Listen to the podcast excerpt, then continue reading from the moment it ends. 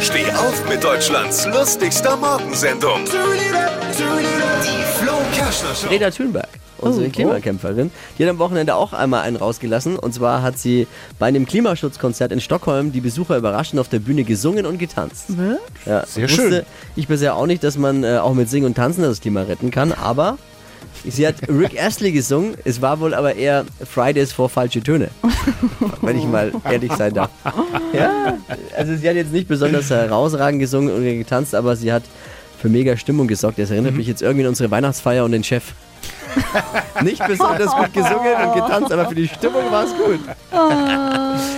Mehr aktuelle Gags von Flo Kerschner jetzt neu im Alle Gags der Show in einem Podcast. Podcast Flo's Gags des Tages. Klick jetzt hitradio n1.de. Die heutige Episode wurde präsentiert von Obst Kraus. Ihr wünscht euch leckeres, frisches Obst an eurem Arbeitsplatz? Obst Kraus liefert in Nürnberg, Fürth und Erlangen. Obst-Kraus.de